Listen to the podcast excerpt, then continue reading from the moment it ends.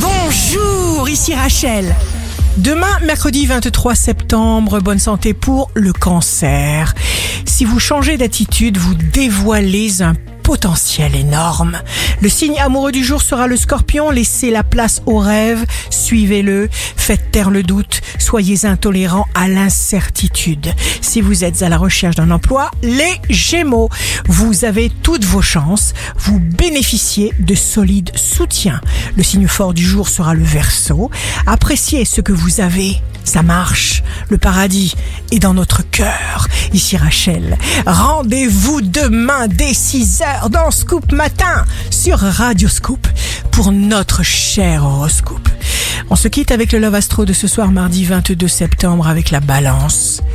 Je n'ai besoin que du son de ta voix pour apaiser mes peurs. Ton souffle sur mon profil me rend irréel. La tendance astro de Rachel sur radioscope.com et application mobile Radioscope.